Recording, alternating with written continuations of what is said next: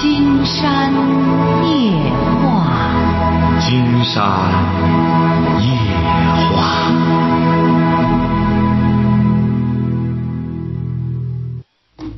晚上好，听众朋友，我是您的朋友金山。金山呢，先念一封听众的来信哈。这是河北省宁晋县颐和绿洲北区的一位女士，三十来岁。为什么金山要念选他这封信念呢？金山觉得对很多朋友来说可能会有所启发。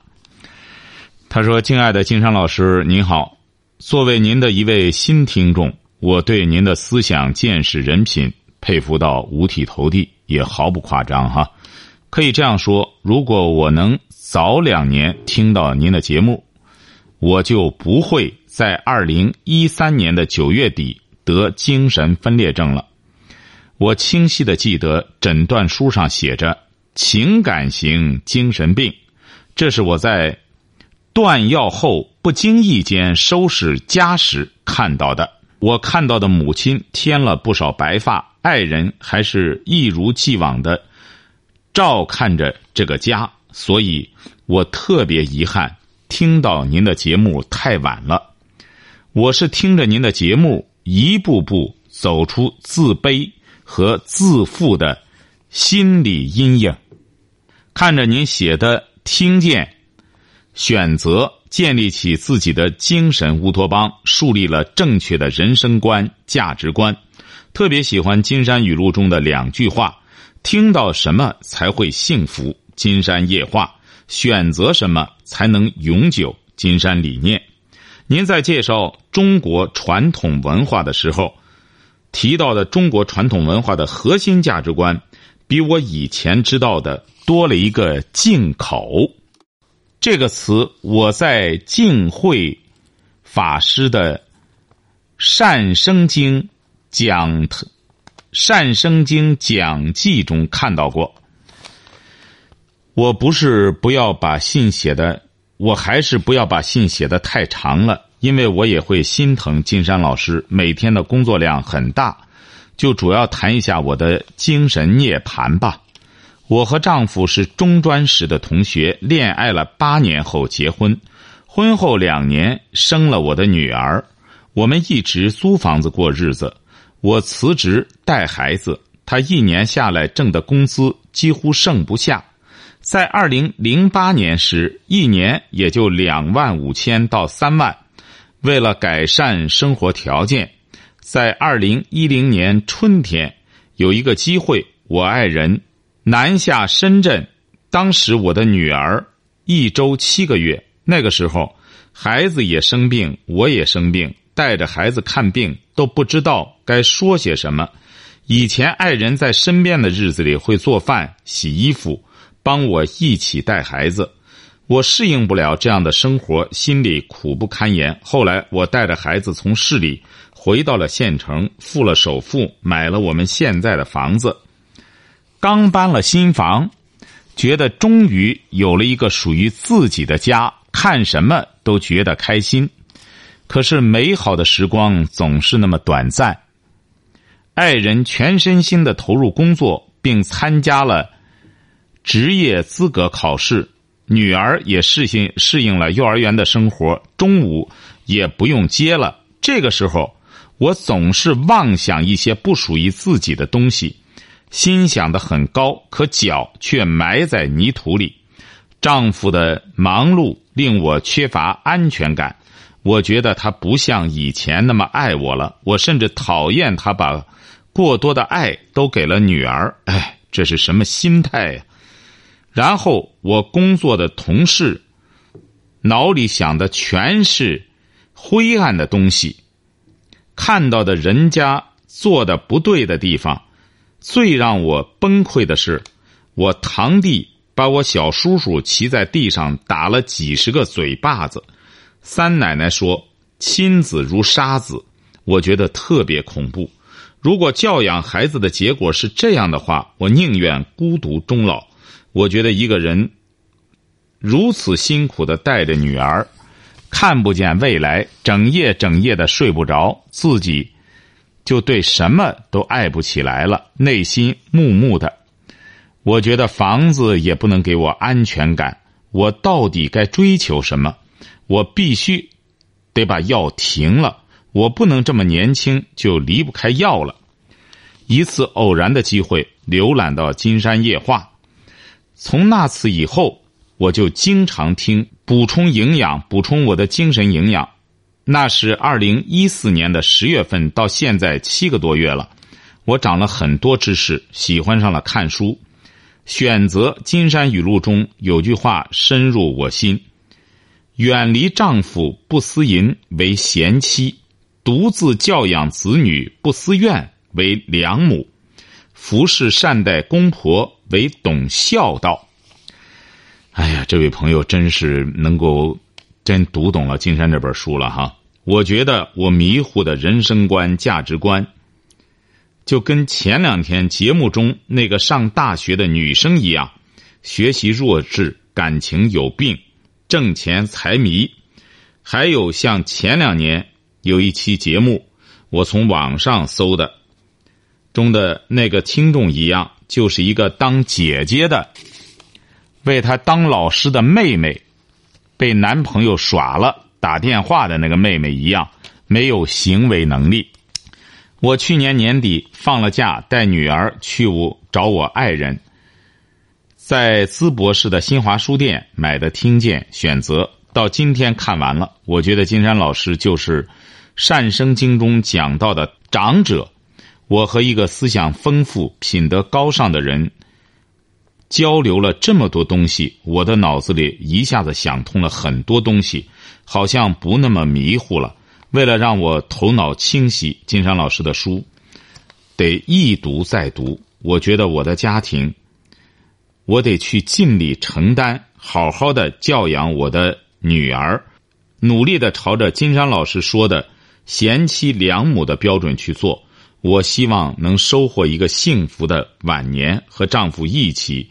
孝养双方的父母。最后，我和金山老师一起分享苏岑的一段话：“能入我心者，我待以君王；不入我心者，不屑敷衍。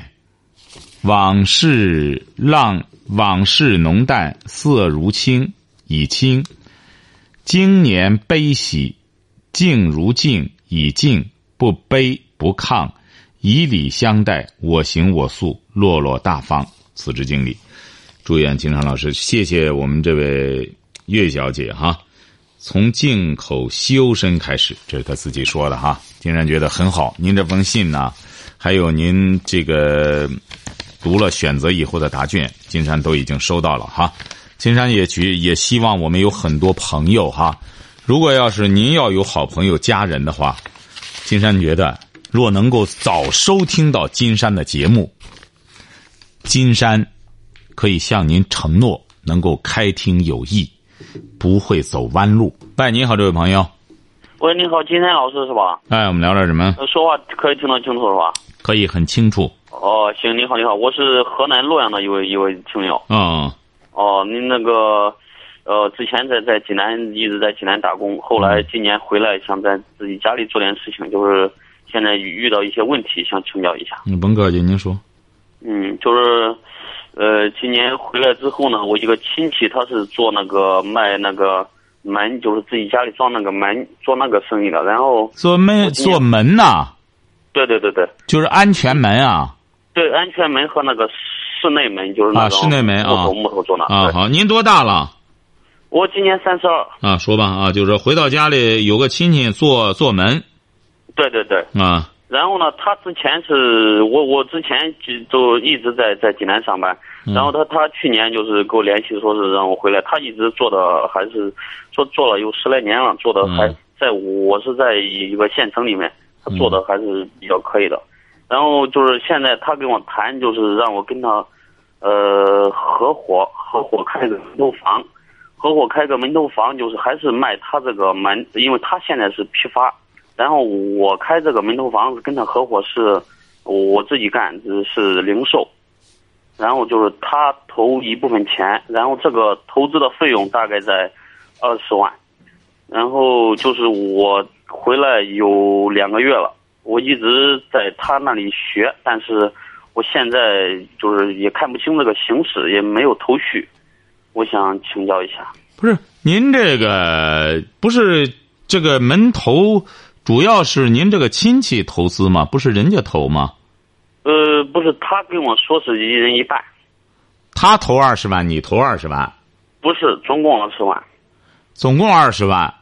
对，这个二十万这个二十万主要是租这个门脸儿呃，这个这二十万是三个费用，我跟你说一下，就是啊第一个就是那个房租的费用，第二个就是装修的费用，第三个就是样样样品样品的那个费用。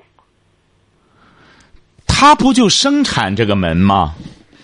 他是在，他等于是他他不是生产，他等于说是，呃，批发往，他是在现场往这个各乡镇批发。不是，他也是倒来的门，不是他自己对对对生产的，是的，是的，是不是啊？是的，那金山觉得就无所谓，你也可以再倒门啊，你干嘛非？当然，他要说和你合作的话，金山觉得你又不了解这个市场。你要了解的话，或者你对弄这个门感兴趣的话，你可以弄。金山觉得你们这种合作呢意义不大，你能合作来合作去的，因为你们挣的这都是有数的钱，批发来，然后无非就是你给他分担点费用，最终个人干个人的，你俩干嘛非得再搅到一块儿呢？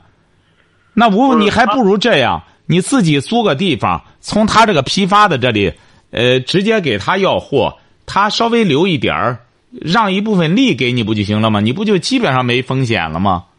嗯，是不是啊他？是，不是，关键是他是我亲戚，他是我我我我我舅家的的孩子，然后我我我现在，他提出来了，这个问题是他提出来的。不是，然后金山告诉你哈你听着哈，你听着哈，嗯这涉及到一个投资的问题，晓得吧？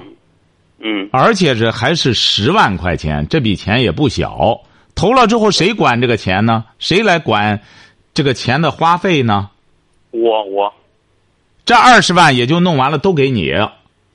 对，他是让我来经营，他意思是另外再再给我开工，另外，他在干什么？再给我开工资。另外再给你开工资？对对对，然后他一，不是，您这电话不行了，您这电话又不清楚了。喂，你好，能能听清楚吗？这好点了，您千万不要让他再那样了哈，您那电话就听不见。好，这样好了，这样好了，不不要动了，不要动。好，你俩这样，今天长话短说哈，好，就你俩啊要弄一个明确的东西，不能光一个嗯口头的东西。亲兄弟明算账，你如果是弄出这个合作方案来之后，赚了怎么分红，赔了怎么均摊，把这些东西都谈妥，账目怎么管，将来要再干大了怎么办？你比如你们现在这个门，啊，这样弄着，呃，也没有多大油水。万一要是一旦揽下一个工程来，这一个楼一要要呃好几千个门，那么这利税就利润就大了。你们怎么来分？怎么办？这些东西啊，都要详细的都写成文字性的东西，嗯，晓得吧？知道了。哎，你别弄来弄去的，最终挺好的亲戚干什么的，一弄翻了。就说现在你两个人这合伙倒是好事儿，说白了，现在一个人干干什么也挺难。两个人合伙呢，但是把这些东西都写清楚了，就谁也不背着谁了，大家什么东西都放到明处。无论是你拉来的活还是他拉来的活，你俩或者怎么个分法，晓得吧？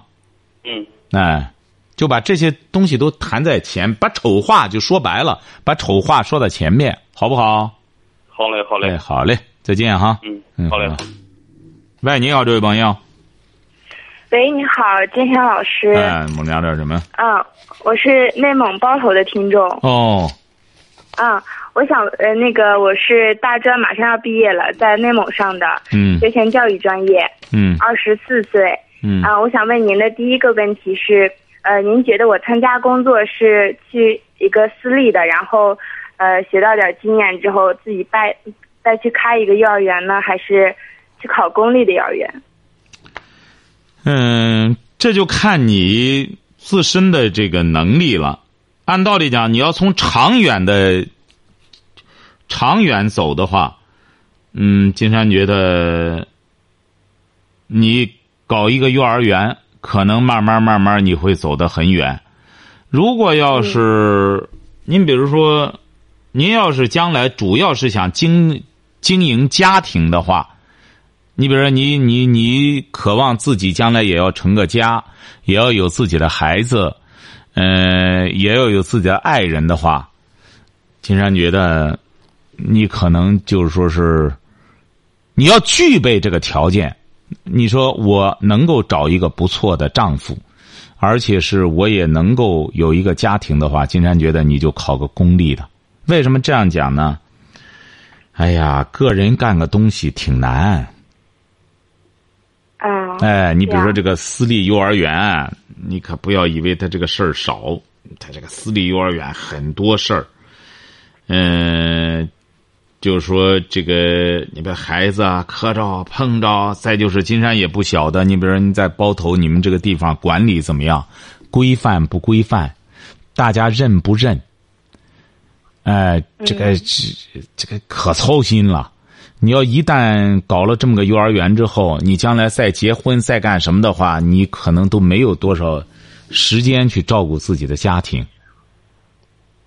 哦。哎你哎，你比如说你要想挣钱，你说我不管什么的，我将来我也不想太靠男人了，我就想在我这个什么的时候，我得多挣点钱的话，那也可能搞私立的能挣的多点儿但是你这么小，才二十四岁，你得全身心的放到上面，都未必能弄好。小孩很难堪呀，他不一定出什么事儿。你要是有条件，考个公立的，金山觉得，哎，那个清新呀，考个公立的，正式签了合同，将来再找个对象，有自个儿的家，有自己的孩子，好好的经营自个儿的家庭，让丈夫去挣钱，这个多好，嗯是不是啊？嗯嗯嗯。好不好？然后，哎，好。然后还有第二个问题。说，哎，我这个我是单亲家庭，然后就是啊、呃这个年龄，然后找一个比自己小两到三岁的男朋友，您觉得这样可以吗？你为什么非要找个比自己小这么多的呢？啊，因为那个，我本来就是因为中间就是有休学过，就是二十，我是二十四岁，但是我的同龄他们都是二十二岁，呃，就是说我们一届的都是二十二岁。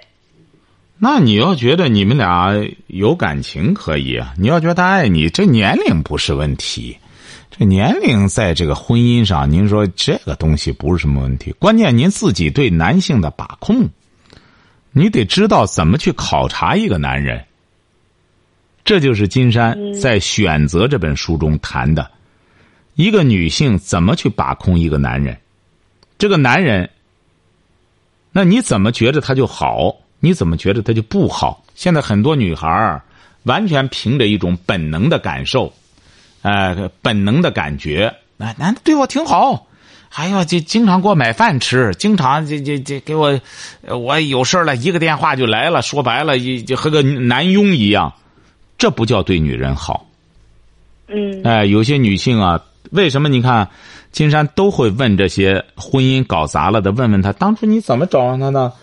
当初他就对我挺好，哎呀，真是招之即来干什么的？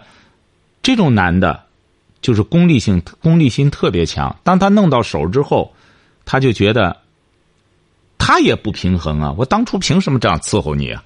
哎，所以说人的心理落差就这样。你当初让他那么没尊严。他早晚得把尊严捞回来，嗯，哎，所以说你就看看这个男的他是不是具备爱的资格，成熟不成熟，有没有事业心，哎，这一切只要这些具备了之后，竟然觉得这年龄差个几岁，这都不是问题。嗯嗯，知道了。嗯，嗯，哎好，谢谢简老师。好嘞，祝你幸福哈，啊，嗯啊，再见。喂，你好，这位朋友，喂，你好，金山老师，呃，那聊聊听我说话清不清楚？很清楚，您是哪儿的？我是江苏昆山的，嗯，说吧，挺清楚。呃，呃，我呢，我呢，孩子，我从一岁，呃，我孩子一岁的时候听你的节目嘛，哦完了之后我就对孩子的教育非常关注嘛，我也知道就是在教育方面，呃，看了你你你的很多呃，就是听见嘛和选择嗯。两本书嘛，嗯。完了对这方面我很关注，因为我对对我对我家孩子，我现在呃，首先就是我的观点是想要让你看一看我的呃这种教育方法是否得当。可以。首先我呢比较关注就是要三字经嘛，因为三字经里面首先是儒家的那种东西，先讲孝道，嗯。呃，然后呢品德，呃，对于爱的一些那种东西，可能我比较关注。您这孩子多大了？关键现在您您是儿子女儿儿子，儿子多大了？两岁半，两岁半到今年五月五号，正好两岁半。因为零到三岁是最佳教育时期嘛，主要是嗯养习惯。那么习惯方面呢，我可能就从点点滴滴，比如像他呢，呃，见到呃见见见到长辈呢，一定要是呃主动说呃说话，见到一些呃跟他同班大的孩子呢，要呢互爱，呃，这就是友爱。完了，嗯。呃，像学习方面呢，我呢，可能现在我认为，因为习惯是最主要的，我呢认为习惯比现在教他任何知识更重要。因为因因因因为教今天今天晚上的时候吧，我就做了一件事情，就是我家孩子在玩，我我我比较注意的开动他脑筋，给他买吸铁石，完了这个玩具，他呢就是玩完之后吧不爱收拾，我呢每次，今天就是因为这个事情哭了。哭了能有十五分钟，再跟他母亲说：“我说你不要管，今天他必须要把玩具啊、呃把这些东西收拾好，不才让他睡觉，才让他喝奶，否则就是你呢就到呃呃客厅里睡觉，直到他把这个事情做好了。”哭了能有半个多小时，后来终于把这些东西收拾完了。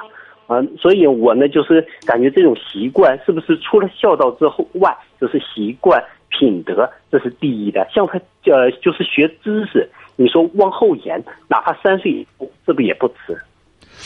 嗯，应该是这样，这位先生哈。嗯先生觉得是这样。您刚才说到习惯了，一定要记住了。像这孩子啊，嗯、主要还得让他快乐。所谓的金山说的这个习惯啊，就是和我们的正常人的习惯一样。你比如说，什么叫好习惯？你比如说，他已经两岁多了，吃饭的时候，或者说他要小，可以弄个小桌，给他都弄好，呃，就就让他自己去给自己做这些事情，晓得吧？包括他只要能够自理的东西，都让他让他自己干自己的事儿。这个习惯当中啊，本身就包括有学习阅读的时间。你比如我们这个有的时候一说习惯，就和学习脱节了，不是的。你比如说早晨起来应该几点起床，晚上应该几点睡觉，这些东西弄完了之后，你比如说上午大约在几点的时候，应该是读书时间，应该是学习时间。这些东西啊，都要有一张日程表，最好做一个表，让孩子呢慢慢的他就知道按这个表去做，这样他才能养成习惯。至于金山觉得这个孝道什么的，不要太早的讲，为什么这些东西太抽象？你比如他跟着父母在一起的时候啊，这个都不用担心他他不爱父母。长了以后，两个人交流之后，他自然而然的是有感情。父母天性，呃，父子天性，这个都都没必要去以顾虑这个。你比如说今天晚上他为什么哭半个小时？金山估摸着很有可能是他妈和你的观点不太一样。一样。这金山老师，现在我知道你你有一个最重要观点，就是所有家里人的教育方法一定要一致。不是我每一致，不是一致，他为什么会哭半个小时呢？他是这样的，一边收拾一边哭。当他妈要进屋的时候，他感他感觉到，呃，他妈是不是会帮他？是不是可以在这个时候就是会劝说我？但是我跟他妈保持了一致的口气。他妈后来就直接在厨房里面，我就要求他直到收拾完为止。他一边收拾，刚开始还哭哭，到后来一下呢，感觉也没有希望了。他妈也也没有拿了，他就后来就听我的旨意，就是一点一点收拾，最后直到收拾完为止。所以说，金山觉得对孩子啊，你你这样做是很好的，但最好还是有一个这个生活日程表。你看，孩子一上学，你看我们看到哈，为什么上学啊？一上学就有课程表，一上幼儿园也是有课程表的。可是我们在家里零到三岁这段时间，家里就就不给他搞表，这样他将来到幼儿园之后接轨的时候也挺难接轨。我知道了。哎，你比如说你弄个表，哎，乖乖，三该干什么了？哎，他这个东西啊，他较劲顶多一次，因为零到三岁的孩子是很好管的，只要有一次你坚持了，他就知道哦，这个事儿。我在闹是没意义的。小孩啊，说白了比大人是有灵性的，那脑子多新鲜呀，多好使啊！一次他就能够干什么了？很多孩子到了十来岁，那些很难改的毛病都是零到三岁基本上养成的。所以说，您现在呢，就是，但是金山不太赞成，就是说是给他讲太抽象的东西。你比如说，可以让他看一些形象的故事。哎，古代的这种呃故事啊什么的，呃正正经画的，不要给他看些动漫绘画，给他讲这些故事。孩子更重要的一个方面就是你要有给他讲故事的时间，让他让他养成。您刚才说到习惯了，养成爱听故事的习惯。他只要爱听，这个孩子就这样，他听完了之后，他就愿又爱讲给别人。这样来回一倒，就让孩子养成了倾听的习惯，同时表述的习惯，这是至关重要的。是的，我有时候感觉让他听吧，比看更重要。听他会有很多联想，比如一个白雪公主，他会想出各种东西，这样对于他创创造性思维呀，很多就是很多就是呃大脑啊都有那啥。不是因为您孩子固定下来，不是因为因为您孩子现在还小。他不听，你说你光让他看，他也看不懂啊。哎哎，金山老师有一个事情，你知道《三字经》吧？《三字经》，我家孩子从呃一岁半，我就让他去听。我怎么让他听的？我家专门买了一个叫爱尔的，里面就就一个学习的，全部都是中国古典文学的。虽然有些东西他不他不懂啥意思，我是什么想法？先让他慢慢的就是在玩玩具的时候，我就无意当中。那个东西给他听，他百百呃，就是听了不知道有几百遍了吧？可能现在已经背下来整个《三字经》的四分之一了。我也也挺奇怪，就是因为他有时候，你他他也不是故意的去背，我就给他放在那，他有时候一边玩玩具，那边读一句，他也读一句，那边读一句，他也对，很好，这就很好。您这种教学方法就比较科学，起码他不反感。